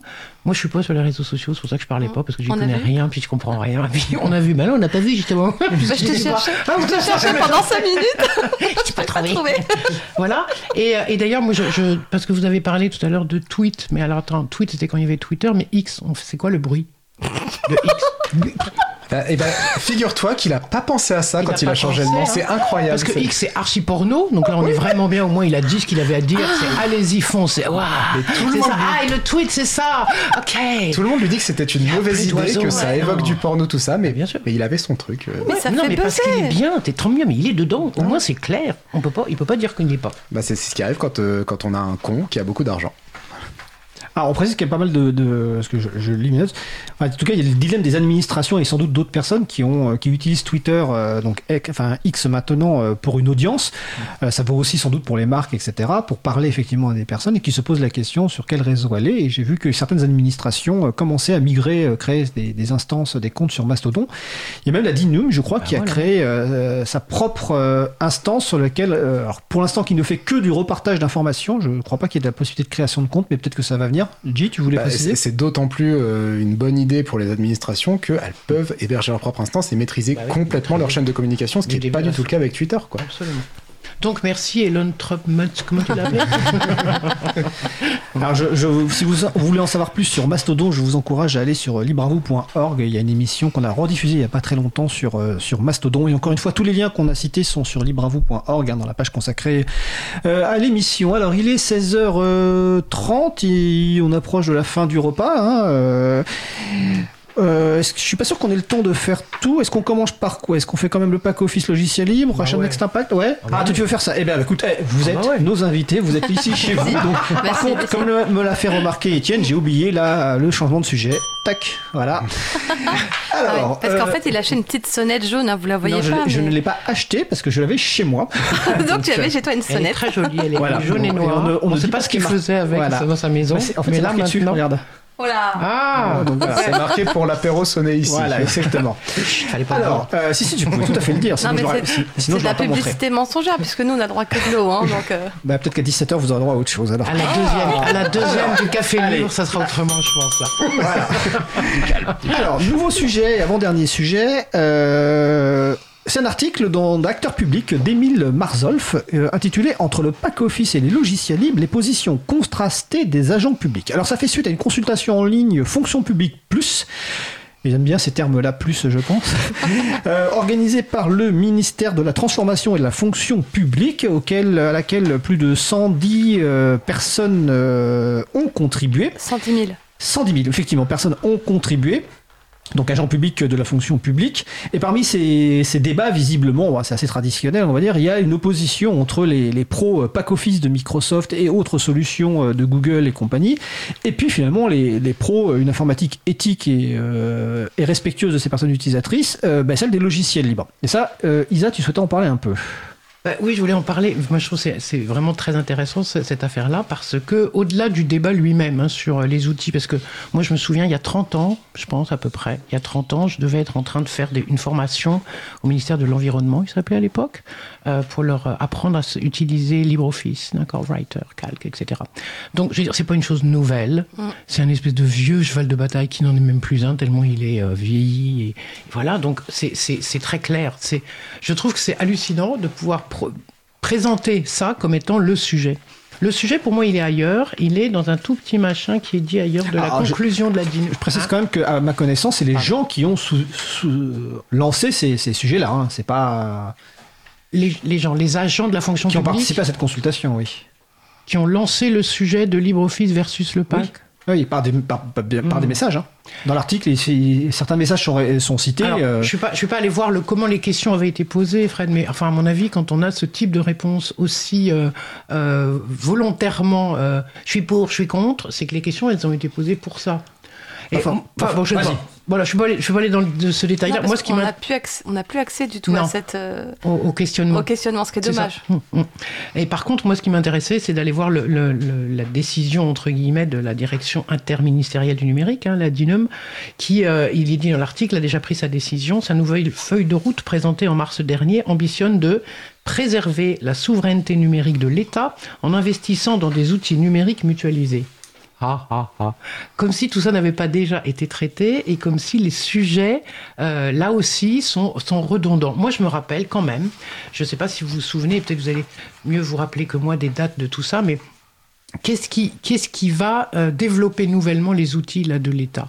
Est-ce qu'il a été prévu de changer les modalités de passage d'appel d'offres, d'appel à projet Est-ce que l'État qui, depuis des décennies, a nourri, engraissé euh, Accenture, Capgemini, IBM Ah. France, Atos, etc., sur des là. chantiers hallucinants, non mais avec un fric Ouais. fou, avec des façons de présenter les sujets de manière vraiment euh, mais stupide et obsolète. Et du coup, euh, je sais plus, vous vous souvenez de l'histoire, comment ça s'appelait cette histoire du projet de paye interministériel là, où tout le monde devait avoir la même paye? Et finalement, Non, non, ça s'est ministère- arrêté. C'était le ministère des Armées, je crois, c'est c'est- Ah non, il y a eu Louvois, mais je te jure qu'il y a eu aussi un autre projet qui est resté, et c'est Accenture IBM qui s'en sont mis vraiment plein Ah les bah, faux, je suis désolé. resté, C'est resté en, en catimini, mais c'était un projet pour de, de paye pour tout le monde. Quoi. Bon, en tout cas, tous ces machins-là, pour moi, c'est une catastrophe. C'est on oblige à passer par une maîtrise d'œuvre. Donc là, est-ce que ça va être le cas aussi? Leur, leur sac à dos numérique là, ils font bien rigoler. Et donc on est toujours dans une même, dans un même sujet, à la fois de euh, pas vrai, pas de réalité de la souveraineté, je trouve. C'est pas, pas vraiment le sujet tel qu'il est abordé là. Il est abordé sur un champ. euh, on fait partir toutes les compétences informatiques de l'État. On, on met du privé dans les, dans les, dans, partout, dans toutes les administrations, à qui on donne de l'argent. On centralise à nouveau. Enfin bref, on favorise toujours la même chose et la même façon de faire. Et on, et on nous fait croire que c'est un, que c'est un débat euh, ouvert à tous les agents. Ça va. Avant de te laisser réagir, parce que je voyais, je, dans la citation que tu, tu fais de l'article, après il était précisé, pour ce faire, elle, donc la DINUM, met un coup d'accélérateur assumé au développement d'une suite collaborative à la main de l'État, ou tout le moins à sa constitution à partir de différents logiciels libres existants. Donc il y a visiblement un projet assez. euh, oui, mais à qui vont-ils demander de le faire? C'est à bien ça que je compris. Je répondais. précisais Oui, l'objectif jusqu'au final de la direction interministérielle du numérique. J, rapidement. Oui, bah, moi je suis d'accord sur le fait que la façon de poser la question, ça amène forcément à ce genre de résultat. C'est-à-dire que si on, dit, euh, est-ce que- enfin, si on reprend le truc de base, qui est donc euh, comparons LibreOffice à la suite Office de Microsoft, par exemple, euh, moi je connais des gens qui vont utiliser les deux et qui préfèrent Microsoft. Mais en fait, le truc, c'est que ça, c'est prendre encore une fois un point de vue de consommateur, c'est-à-dire que se dire que l'État a le choix entre dans un supermarché entre deux trucs qui sont équivalents, alors qu'en fait un logiciel libre, l'État pourra avoir un comportement d'acteur. Je veux dire, si euh, au lieu de payer des licences à des boîtes américaines ou même si c'est des grosses multinationales qui sont en France ou peu importe, mais cet argent, si on l'investissait juste dans des, euh, dans des équipes de développement public qui euh, amélioreraient LibreOffice, par exemple, hein, c'est- un exemple, je veux dire, ça, serait vertueux à tous les points, c'est-à-dire que ce serait de l'argent public qui paierait des fonctionnaires, des agents publics pour quelque chose qui serait reversé à la communauté. Donc, je veux dire, ce serait quelque chose de vertueux. Au lieu de ça, bah, on paye de la licence Microsoft et après, on vient effectivement nous parler de souveraineté, mais bon, voilà. Mag? Bah moi j'ai confiance dans la DINUM parce que je pense qu'ils sont capables de faire des choses bien. Par contre, c'est pas parce que la DINUM fait des choses bien, propose des choses bien que les gens vont suivre. Mm. Parce que dans ma souvenir, la DINUM, ils ont pas ce pouvoir-là. Ils ont, ils peuvent prescrire, mais ils peuvent pas imposer. Mm. Mais je suis quand même contente que la DINUM se charge de ce projet. Et dans mes souvenirs un peu lointains, il me semble qu'ils vont, ils sont en train de recruter des gens ou qu'ils ont recruté des gens. Donc Peut-être qu'ils sont en train de refaire rentrer des, euh, des techniciens, Ouais. des informaticiens en interne, ce qui serait une très très bonne nouvelle. Voilà. Mais même si eux, ils sont pleins de bonnes intentions, j'aimerais qu'elles soient suivies par les gens qui sont, qui sont derrière. Alors précisons que je crois qu'il y a deux postes ouverts à la DINUM, donc elle a, notamment dans le- la partie euh, logiciel libre. Je ne me souviens plus de, des précisions des termes euh, du poste, mais effectivement il y a du recrutement en cours et il y a une augmentation aussi du, du- du budget de la DINUM. Euh, Oh, et, Tant mieux, si tout ça est vrai, Oui, tant oui, mieux. et Tant juste mieux. pour finir, avant d'aborder le dernier sujet, parce que comme ça on aura fait tous les sujets dans les temps et en heure, par rapport à, à ce que tu disais, G, euh, il faut quand même saluer le travail euh, de la- du ministère de l'Éducation nationale sur Big Blue Blueton, qui est un logiciel de visioconférence libre dans lequel le ministère de l'Éducation nationale a investi beaucoup d'argent pour contribuer directement avec l'éditeur, l'entreprise éditrice de cette solution. Voilà, c'est le ministère de l'Éducation nationale qui dit, voilà, c'est... euh, qui- Non, mais qui- tout, n'est pas ça. acheté, évidemment. Ah non, c'est bien juste sûr. que c'est un truc qui revient souvent, cette histoire de ah, bah, le logiciel ça marche quand même moins bien que le privateur. Tout à fait, tout à fait. Dernier sujet, enfin avant-dernier sujet, le dernier devrait être rapide, hein, parce que clin d'œil. Euh, bah, ça se trouve, je sais pas si vous aurez grand-chose à dire, mais moi je, je tenais à aborder ce sujet. C'est euh... alors, y a- attendez, il y a- je suis en train de lire le, le salon web. Il y a quelqu'un qui fait une remarque. D'accord, ok, je je lirai pas la remarque, mais Euh, c'est Next Impact. Euh, Next Impact, le, magazine en ligne d'actualité qui euh, existe depuis, sur l'actualité de, l'informatique, qui existe depuis plus de 20 ans, qui a récemment été revendu à donc à Ferdinand Chevron Breton. Euh, qui euh, donc enfin plutôt voilà, la holding de ce de, de, ce, de cette personne Ferdinand Chevreau-Breton dont la société est notamment propriétaire de Moji opérateur internet pour professionnels Euh, donc Next Impact euh, qui publie des articles de qualité de très longs articles souvent alors euh, big buck à, à Jean-Marc Manac qui je crois écrit les plus longs articles possibles et aussi à feu à Marc Kress qui maintenant est, est- est- Il est- pas mort. Il est pas mort. il est pas mort. Mais bon, il a, il a quitté la Next Impact il y a quelques années pour rejoindre, pour rejoindre l'informé qui faisait aussi de très longs articles, de très grandes analyses, dont le modèle économique était basé sur l'abonnement et aussi sur des publicités. L'abonnement vous permettant d'avoir une action. euh, un accès au site sans pub, sauf que ça suffisait pas tout simplement à équilibrer. Donc le propriétaire de Next Impact a décidé de vendre au bout de 23 ans. Je sais pas si vous aviez une réaction là-dessus ou pas, ou euh, est-ce que vous êtes inquiet? Ça, ça- vous rassure de savoir que finalement ça a été racheté avec un plan que les journalistes semblent soutenir? Vous êtes aussi, vous avez le droit de n'avoir rien à dire sur le sujet. Moi, j'avais Mag- rencontré Toff, donc euh, le- L'ancien propriétaire, Le, le créateur de Next Voilà, le créateur, on est allé euh, chez lui, chez sa femme, et, euh, et ce projet-là, ça lui tenait vraiment à cœur. Alors moi, c'était il y a 10 ans. Ce projet-là, ça lui tenait vraiment à cœur de mettre de l'actualité dans l'actualité numérique, informatique euh, face aux gens. Et c'est vrai que ces derniers temps, il y avait eu un format papier qui était sorti, il y avait quatre numéros papier qui étaient sortis, dans l'espoir de renflouer les caisses. Bon, alors je pense pas que c'est ça qui les a sauvés, parce que si le papier sauvait les entreprises, ça se saurait. Mais voilà, il y avait déjà cet effort-là qui était fait, mais qui avait un petit inconvénient, c'est que du coup, les articles sur le site étaient moins nombreux, moins approfondis, parce que format papier, quoi. Donc, quand il a dit qu'il voulait potentiellement vendre, moi j'étais inquiète, parce que bah, des bons médias comme ça, il n'y en a pas beaucoup. Mais quand euh, on a appris que bah, ça été revendu et que ça allait continuer et que les journalistes étaient heureux, bah, ça fait super plaisir, quoi. Ok. Alors on précise que d'un point de vue économique, donc euh, Ferdinand Chevron-Breton, euh, via sa, sa holding, en fait, prend pour le moment en charge financièrement les frais de Next Impact, euh, en attendant que la société arrive à un équilibre économique dans quelques années, et que visiblement, selon les annonces, ça serait basé toujours encore sur de l'abonnement, et là, avec la disparition totale de la pub, Plus de pub. plus de pub, et il y a un site qui est en cours de, de création, un nouveau site web, et euh, le magazine a changé de nom, donc ça serait, c'est plus Next Impact, c'est Next maintenant, ça rappellera tout court, Euh, ça rappellera une partie de l'informatique euh, d'il y a quelques années, Next. Donc voilà, pareil, je vous ai mis l'article sur le site de, de l'émission sur libreavou.org, donc on va voir, et puis on souhaite évidemment la meilleure aux, journalistes qui restent dans cette équipe, parce que ces personnes-là font vraiment un travail extraordinaire entre Mathilde Sayou, Jean-Marc Manac et les autres. Franchement, euh, big up à eux et à elles. Euh, il nous reste très peu de temps pour le dernier point. Alors le dernier point dont je regarde. euh, ah, bah, je crois que c'est Magali. Alors Magali, aujourd'hui tu es, tu es déguisée, mais tu. Ah. Aujourd'hui, c'est Halloween. Donc, euh, qui dit Halloween à la librairie dit déguisement, maquillage, distribution de bonbons, menace de lancer des sorts. Et donc, ben, l'émission a lieu le même jour. J'allais pas me remettre en version libriste, donc je suis venue directement en sorcière avec mon balai, ma chauve-souris et mon énorme chapeau que j'ai dû poser parce qu'avec le casque, on, on peut pas le mettre. Et donc j'avais euh, j'avais envie de partager ça avec vous parce que Halloween c'est un moment quand même assez euh, devenu totalement commercial, mais qui à la base c'est pour penser aux gens qui sont plus là. Donc euh, bah, je pense aux gens qui sont plus là et je lance des sorts sur ceux qui me donneront pas de bonbons. D'ailleurs Fred, j'ai pas de bonbons. T'as pas mis de bonbons, c'est ça? Non, tu m'as pas donné de Ah, bonbons, pas donné de bonbons, donc ouais. euh, t'es en danger là, tu te rends pas compte, mais Ce que tu viens de dire me fait penser à un film récent de Pixar, je sais plus le, titre. euh, enfin, je vais, retrouver sur euh, quand on pense euh, le moment où on pense aux, personnes qui sont parties. J, tu voulais réagir? Oui, je voulais réagir en disant qu'effectivement, euh, donc euh, Magali est déguisée en sorcière, mais sans le chapeau, elle fait très Lady Gaga en fait.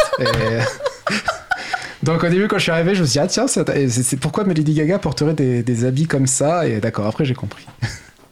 Effectivement, tu fais très Lady Gaga. Est-ce que tu veux nous chanter quelque chose? Ouais, voilà, non, vous ne voulez pas que je chante. Vous ne voulez pas. Si, si, si, si. Non, pas moi. Si, si. C'est pas sous licence libre de toute façon, Lady Gaga. Euh, mais c'est très bon quand même. Et en France, il y a le droit de parodie, ce qui fait que si tu fais une parodie, techniquement, alors elle est pas sous licence libre, mais on a euh, des, des droits plus étendus dessus. Non, je suis déjà en train de travailler sur une comédie musicale, on va pas en faire deux. Eh bien, écoutez, merci pour cette première. J'espère que les auditeuristes qui nous ont écoutés, bah, ça vous a plu. hein. La prochaine aura lieu, je crois, de mémoire le 21 novembre 2023. Alors, pas forcément avec la même équipe, hein, vous allez découvrir d'autres voix. Donc, euh, les personnes qui participaient aujourd'hui, donc Malagali Garnero, G, et puis Isabelle Carrère. Et nous allons, je vous remercie, et puis une bonne fin de journée. Bah, et merci puis. Merci. et nous allons faire une pause musicale. Après la pause musicale, nous entendrons la chronique de Laurent et Laurette Costi. Nous allons écouter en attendant Lovers Lane par Sucre Pop. On se retrouve dans 3 minutes 20. Belle journée à l'écoute de Cause Commune, la voix des possibles. Cause commune 93.1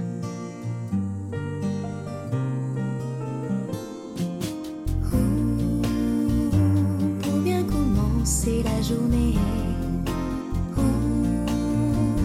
un peu d'amour, c'est le secret,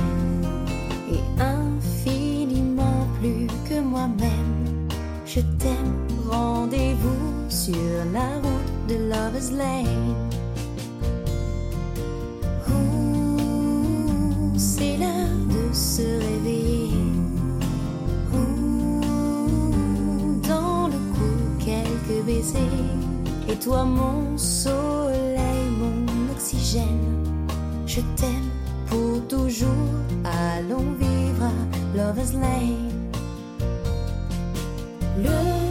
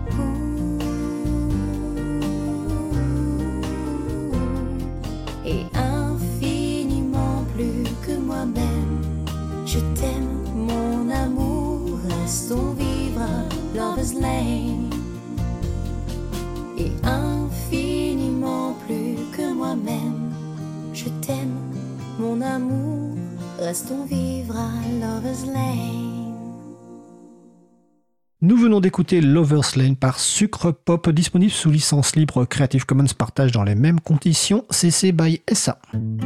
Retrouvez toutes les musiques diffusées au cours des émissions sur causecommune.fm et sur libreavoue.org. Libre à vous, libre à vous, libre à vous. L'émission de l'April sur les libertés informatiques. Chaque mardi de 15h30 à 17h sur Radio Cause Commune, puis en podcast. Nous allons passer au sujet suivant. Comprendre Internet et ses techniques pour mieux l'utiliser, en particulier avec des logiciels libres et services respectueux des utilisatrices et utilisateurs pour son propre bien-être en particulier et celui de la société en général. C'est la chronique À cœur vaillant, la voix est libre de Laurent Costi, administrateur de l'April, et de sa fille Laurette. Le thème du jour coupe frite verticale, rétro-ingénierie et transition associative.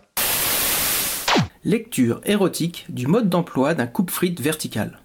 D'abord, placer le récipient, puis exercer une pression pour l'insérer. Ensuite, ajouter tendrement la grille de nettoyage à la plaque poussoir avant d'assembler. Puis, Papa, c'est gênant de fou. Oh Laurette, tu es là Euh, euh, N'oublie pas que demain, mardi, on enregistre la chronique à cœur vaillant La Voix est libre pour l'émission Libre à vous. On est mardi, papa. Ah Les calendriers sont facétieux en ce moment. Bon ben, je vais mettre de côté et l'enregistrement commencer pour un podcast de cuisine où les gens sont nus sous les sous-vêtements qui sont sous les vêtements qui sont sous le tablier. Même si les libristes et toutes les autres personnes qui nous écoutent sont amateurs de cuisine, euh, c'est mieux comme ça, oui, je pense en effet. Parlons plutôt de mon projet d'alternance. Oh, je pense que tu vas pouvoir m'aider. Oh, trop bien, tu fais une alternance. C'est cool de pouvoir mettre en pratique ce qu'on apprend en cours. Je valide. Moi, j'aurais aimé pouvoir en faire une, mais c'était pas très courant à mon époque. J'aurais sans doute fait un projet autour d'une diode qui clignote. C'est une alternance. Une fois ça marche, une fois ça marche pas. Oh bah oui, mais moi c'est un peu moins ambitieux que ça quand même. Euh, Enfin, pour l'association qui a eu l'idée de me prendre en alternance, j'aimerais pouvoir la faire avancer dans sa migration vers un numérique plus éthique, avec euh, par exemple euh, bah, des logiciels libres, tout ça, tout ça quoi. Ah oui, c'est plus facile que de faire clignoter une diode, c'est sûr. Mhm. Bon, mais chacun doit agir à son niveau avec ses compétences. euh. Et donc, euh, tu as une idée de la manière dont tu vas t'y prendre pour embarquer les membres de l'association dans cette démarche, certes louable, mais trop souvent perçue comme une lubie ou un gadget technique? Bah, je crois qu'une des erreurs à éviter serait de laisser cette question dans le seul champ de la technique. Ça pourrait sous-entendre aussi que c'est un sujet qu'il faudrait laisser aux personnes compétentes. Et aussi au nom de l'efficacité. En tout cas, à court terme, ça encourage à ne pas changer ses habitudes parce que ce serait une perte de temps pour le projet associatif en lui-même. Boudiou, dire que j'ai mis 20 ans pour arriver à cette conclusion. Tu me diras, euh, tu viens d'avoir 20 ans. Et en passant, d'ailleurs, spécial dédicace, bon anniversaire à toi, comme sur les radios libres de l'époque. Mais moi, euh, je n'ai pas commencé à militer comme toi à la maternité. Et bah oui, écoute, on n'a pas tous eu les mêmes chances. euh, tu as mal interprété mes pleurs à l'époque. Je ne voulais pas de lait, non, non. Mais je voulais déjà que les associations migrent vers des systèmes numériques plus éthiques, papa. Oh, belle mission, je trouve. Mais suis-je objectif? Bon, et donc, euh, pour sortir cette question du seul champ technique dans lequel des personnes ou des structures souhaitent contraindre le numérique, dis-moi donc, Doudou, comment tu vas t'y prendre, dis donc?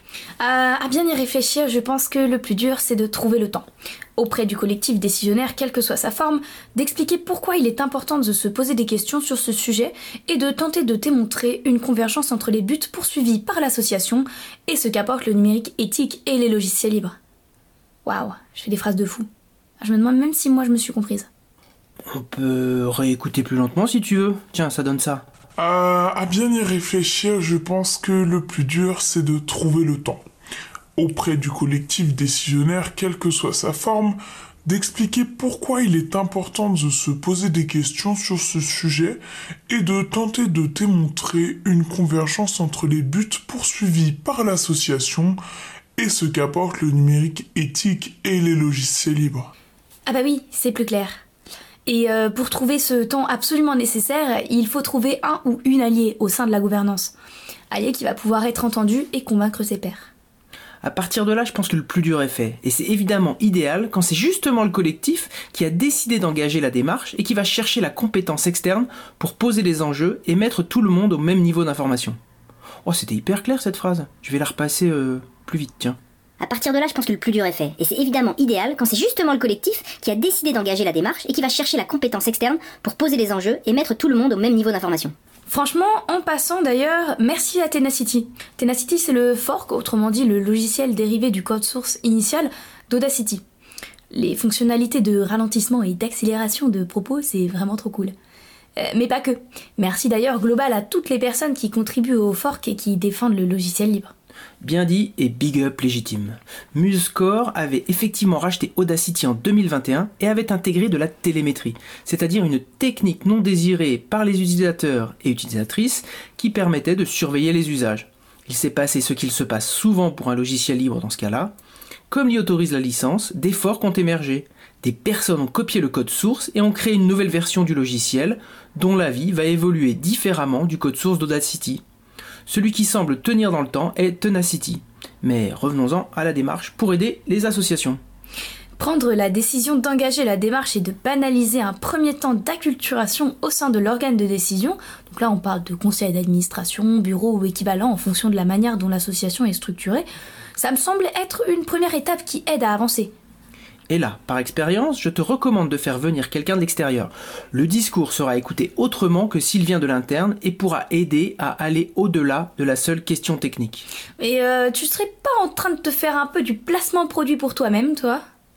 Bon, d'accord, je veux bien venir, mais euh, c'est parce que c'est toi. Hein. Trop adorable, je ne m'y attendais pas, je m'en réjouis. Bah, je suis comme ça, hein. moi je suis généreux, tout simplement. Et les étapes d'après, euh, tu les vois comment du coup? On supposera ici que le discours initial par l'intervenant extérieur a été efficace et convaincant. Ah oui, bah du coup je vais peut-être plutôt demander à Pic de Framasoft alors oui. Oh, je crois qu'il est pas libre en ce moment, il est surbooké. Une autre erreur à éviter serait de partir tout feu tout flamme sur des changements d'outils sans avoir fait le tour des besoins, des outils existants, des pratiques et des différentes compétences de l'association. De là, il faudra prioriser avec les membres de la structure les changements pour des outils libres et respectueux et programmer ça dans le temps sans vouloir aller trop vite et en accompagnant les membres surtout. Encore du temps à prévoir dans des vies associatives qui affirment régulièrement dans les enquêtes que c'est une denrée rare. Il est probable, mais ce sera à vérifier, que la première étape la plus réaliste à engager soit la migration vers la suite LibreOffice. C'est finalement une utilisation assez universelle, voire basique, que le traitement de texte et l'utilisation du tableur. À cette occasion, tu risques d'entendre le sempiternel. Oh là là, LibreOffice ça marche quand même moins bien. Quand on importe un document fait avec Word, ça déstructure toute la mise en forme et il faut repasser du temps. Grumblebelebelebele, je n'ai pas que ça à faire. Alors il y a peut-être pas toujours le grumblebelebelebele à la fin, mais ouais, je vois ce que tu veux dire, ouais. C'est justement à ce moment-là qu'il faut pourfendre l'injustice et rendre à la communauté LibreOffice ce que César s'est accaparé. Il faut bien faire comprendre pourquoi la mise en forme est bousculée. C'est le code fermé de la suite Microsoft qui est la cause de ces problèmes, pas LibreOffice. Grumblebelebelebele. Hmm, mais oui, tu m'as expliqué un jour d'ailleurs que puisque le code source de Word est fermé, les développeurs et développeuses de Writer de LibreOffice doivent opérer par tâtonnement pour rendre les documents interopérables. Exactement. C'est ce qu'on appelle la rétro-ingénierie ou ingénierie inverse, que Wikipédia définit comme l'étude d'un objet pour en déterminer le fonctionnement ou la méthode de fabrication. Pour prendre un exemple concret de rétro-ingénierie, en informatique, toujours sur la page de Wikipédia, on peut lire pour écrire des pilotes pour certains périphériques, webcam, scanner, etc. Les développeurs de logiciels libres se retrouvent souvent contraints à faire de la rétro-ingénierie sur un pilote privateur fourni par le constructeur en interceptant les échanges entre la puce et le pilote, découvrant ainsi comment dialoguer avec la puce. L'objectif est souvent d'améliorer la sécurité et la portabilité du pilote. Et pour terminer, de nombreux éditeurs de logiciels propriétaires incluent dans leur CLUF, contrat de licence d'utilisateur final, des clauses interdisant la rétro-ingénierie. Cependant, dans de nombreux pays, la rétro-ingénierie est autorisée par la loi, notamment à des fins d'interopérabilité, dans notre cas éviter de refaire la mise en forme. Dans ces pays, les clauses de ces CLUF, c'est pas facile à dire, ne sont pas valables ou tout au plus dans les limites déterminées par la loi. Bref, faire comprendre aux membres de l'association où se situent les vraies raisons des difficultés qu'ils rencontrent les aidera sans doute à consacrer plus d'énergie et de temps au changement du logiciel. Bon, on a bien avancé, il ne te reste plus qu'à mettre tout ça en œuvre. Euh, J'ai un autre podcast sur un thème plus culinairement sexy à enregistrer, je te laisse euh, ici. Euh, la bise, ma puce au pilote libre. Ouais, un jour, faudra peut-être que je te rétro-ingénierite le cerveau pour encore plus d'interopérabilité avec moi, mon papa. J'appellerai ça de la psychologie. Bon allez, bouton papa Nous venons d'écouter donc la chronique à cœur vaillant, la voix est libre de Laurent Costi, administrateur de l'April et des Affiles Lorette, et je crois que c'est partagé, c'est l'une des meilleures chroniques qu'on ait entendues de ce duo infernal. Voilà, exactement. Allez, euh, nous approchons de la fin de l'émission, nous allons terminer par une annonce.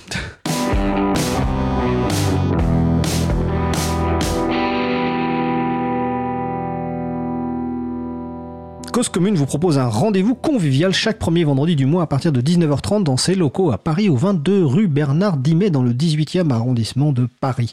Une soirée radio ouverte, une réunion d'équipe ouverte au public avec apéro participatif à la clé, l'occasion de découvrir le studio, de rencontrer les personnes qui animent les émissions. La prochaine soirée rencontre aura lieu ben, vendredi 3 novembre 2023 à partir de 19h30. Donc je répète l'adresse 22 rue Bernard Dimet et je crois que Isabelle sera sans aucun doute euh, présente. Absolument. Voilà. Euh, et puis ben voilà, écoutez, euh, notre émission se termine. Je remercie les personnes qui ont participé à l'émission du jour. Luc, Magali Garnero, G, Isabelle Carrère, Laurent Costi, Laurette Costi, manettes de la régie aujourd'hui, Julie Chomard. Merci également aux personnes qui s'occupent de la post-production des podcasts, notamment avec Ardour, Samuel Aubert, Elodie Daniel Girondon, Languin, Julien Haussmann, bénévole à l'April, et Olivier Grieco, le directeur d'antenne de la radio. Merci également à Quentin Gibaud, bénévole à l'April, qui découpe le podcast complet des émissions en podcast individuel par sujet. Vous retrouverez sur notre site web libravou.org toutes les références utiles ainsi que sur le site de la radio causecommune.fm. N'hésitez pas à nous faire des retours pour indiquer ce qui vous a plu mais aussi des points d'amélioration. Vous pouvez également nous poser toutes questions, nous y répondrons directement ou lors d'une prochaine émission. Toutes vos remarques et questions sont également bienvenues par courriel à l'adresse contact at libravou.org. Si vous préférez nous parler, vous pouvez aussi nous laisser un message sur le répondeur de la radio pour réagir à l'un des sujets de l'émission, pour partager un témoignage, vos idées, vos suggestions, vos encouragements ou pour nous proposer ou nous poser une question. Le numéro du répondeur 09 72 51 55 46. Je répète 09 72 51 55 46. Nous vous remercions d'avoir écouté l'émission. Si vous avez aimé cette émission, n'hésitez pas à en parler le plus possible autour de vous et faire connaître également la radio Cause Commune, la voix des possibles. La prochaine émission aura lieu en direct mardi 7 novembre 2023 à 15h30. Notre sujet principal portera sur le projet de loi visant à sécuriser et réguler l'espace public, euh, l'espace numérique, excusez-moi. Nous vous souhaitons de passer une belle fin de journée. On se retrouve en direct mardi 7 novembre et d'ici là, portez-vous bien.